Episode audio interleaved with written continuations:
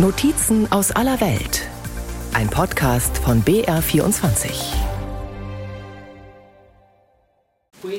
Es ist viel los an diesem Vormittag bei Pellegrini Brera. Hier finden Sie, sagen wir mal, alle Materialien für die schönen Künste. Also einmal für die Malerei, fangen wir an mit Öl, Tempera, Aquarell.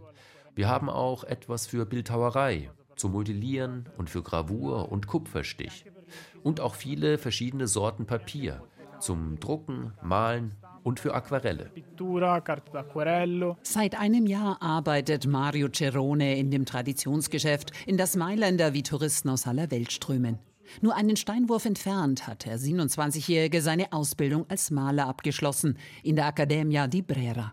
Die Kunstakademie ist im Palazzo di Brera untergebracht, einem ehrwürdigen Barockgebäude.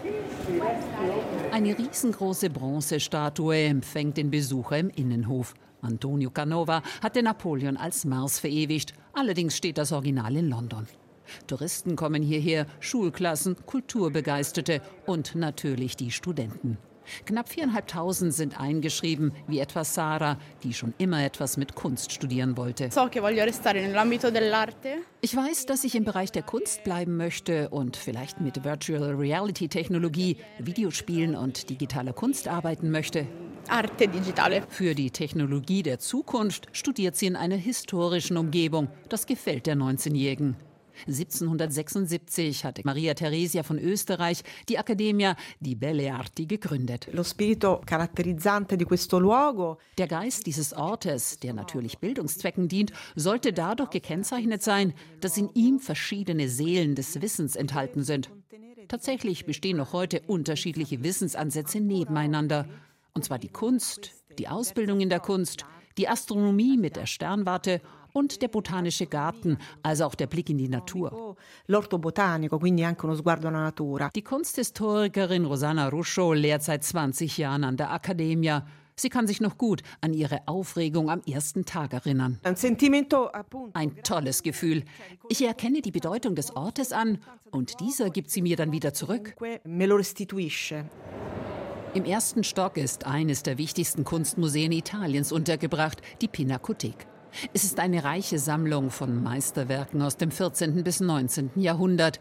Gemälde wie die Pietà des venezianischen Meisters Giovanni Bellini lassen einem den Atem stocken. Der barocke Palazzo liegt direkt an der Via Brera, die dem schicken Viertel im Herzen Mailands seinen Namen gab. Geschäfte, Bars und Restaurants säumen die eleganten Straßen. Alles wirkt sauber und adrett. Immer wieder komme ich an einer Galerie vorbei, die meistens ziemlich exklusiv. In einer, der Roberta e Basta, sitzt Mattia Martinelli. Die Tatsache, dass sich die Kunstgalerien in diesem Bereich so stark entwickelt haben, ist meiner Meinung nach mit einem historischen Erbe verbunden. Denn hier waren die großen italienischen Künstler, die sich zu ihren berühmten Treffen zusammenfanden, wie Lucio Fontana mit Manzoni, mit Bonalumi, Castellani, die in der Jamaika-Bar zum Aperitif waren. Die berühmte Jamaika-Bar gibt es immer noch, nicht weit weg vom Palazzo di Brera. Brera. Heute sind es vor allem die Bilder, die an die vergangenen Bohemzeiten des Viertels erinnern. Doch auch das zieht an. Der Kult um Brera lebt auch von den Anekdoten und vom großen Angebot, so Mattia, der sich auf dekorative Kunst des 20. Jahrhunderts spezialisiert hat und Präsident der Händlervereinigung der Straße Fiori Chiari ist. Wir haben das Glück, Kunden zu haben, die aus der ganzen Welt kommen. Sie schätzen es, Brera und Mailand zu besuchen, weil Mailand eine internationale Stadt ist und wunderschön. Wir hatten sehr wichtige Kunden hier, Leute, die aus Mexiko kamen, Hollywood-Stars und großartige Modedesigner. Wir hatten Kate Blanchett, George Clooney und die Coen Brothers. Äh, George Clooney, Fratelli Cohen.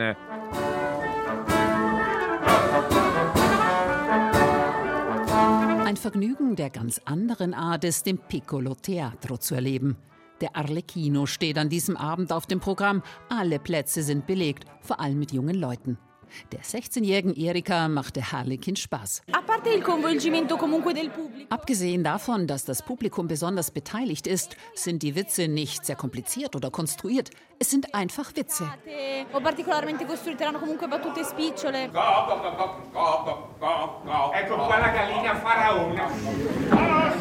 Der Harlekin in seinem bunten Flickenkostüm ist die Figur des Piccolo Teatro. Diener zweier Herren nennt sich das Stück von Carlo Goldoni. Es hat Theatergeschichte geschrieben. Der Titel Arlecchino unterstreicht die Anlehnung an die berühmte Commedia dell'arte, eine Art von Volkstheater, die seit dem 16. Jahrhundert auf den Straßen und Märkten in Italien gespielt wurde. Giorgio Strela hat den Arlecchino inszeniert, ein Ausnahmeregisseur, der die Theaterkultur in ganz Europa beeinflusst hat.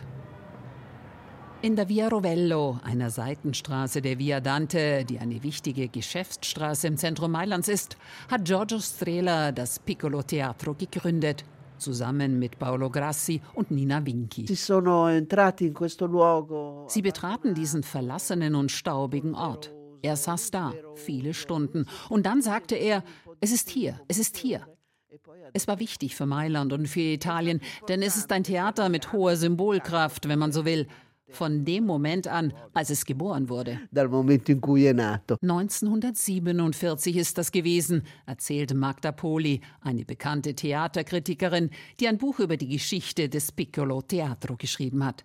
In den letzten Kriegsjahren hatte hier ein faschistischer Kampfbund seinen Sitz. Der Neubeginn war wichtig. Es war das erste Stadttheater in ganz Italien. Also ein Italien, das zu dieser Zeit nach dem Krieg verwüstet war. Doch der Bürgermeister von Mailand, der wirklich aufgeklärt war, sagte, dass man nicht vom Brot allein lebt.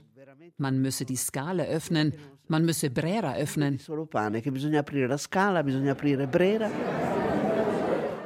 Und so entstand das erste Teatro Stabile des Landes mit festem Sitz, Ensemble und öffentlichen Zuschüssen. Heute zählt das Haus zu den innovativsten. Schon Strela träumte von einer Volksbühne mit Weltniveau, die jeden in den Bann zieht, wie Lorenzo. Sie ist für diese Sache gemacht, für das Theater. Und so gibt es hier immer exzellente Qualität. Die Pinacoteca, die Accademia, das Piccolo Teatro, sie haben dem Viertel Brera seine Kulturaura verliehen. Bei den Einheimischen zählt es zu den beliebtesten Adressen, auch wenn die Mietpreise steigen und steigen. Besucher wie Roberta genießen einfach den Flair. Es ist sehr schön und sehr elegant und doch gleichzeitig künstlerisch. Also ein schöner Ort. Mir gefällt er sehr gut.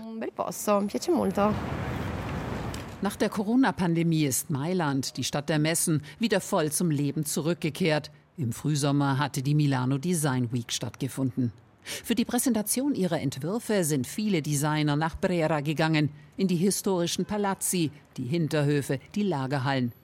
Der beliebte Stadtteil wird wohl sein Etikett Künstlerviertel noch lange tragen.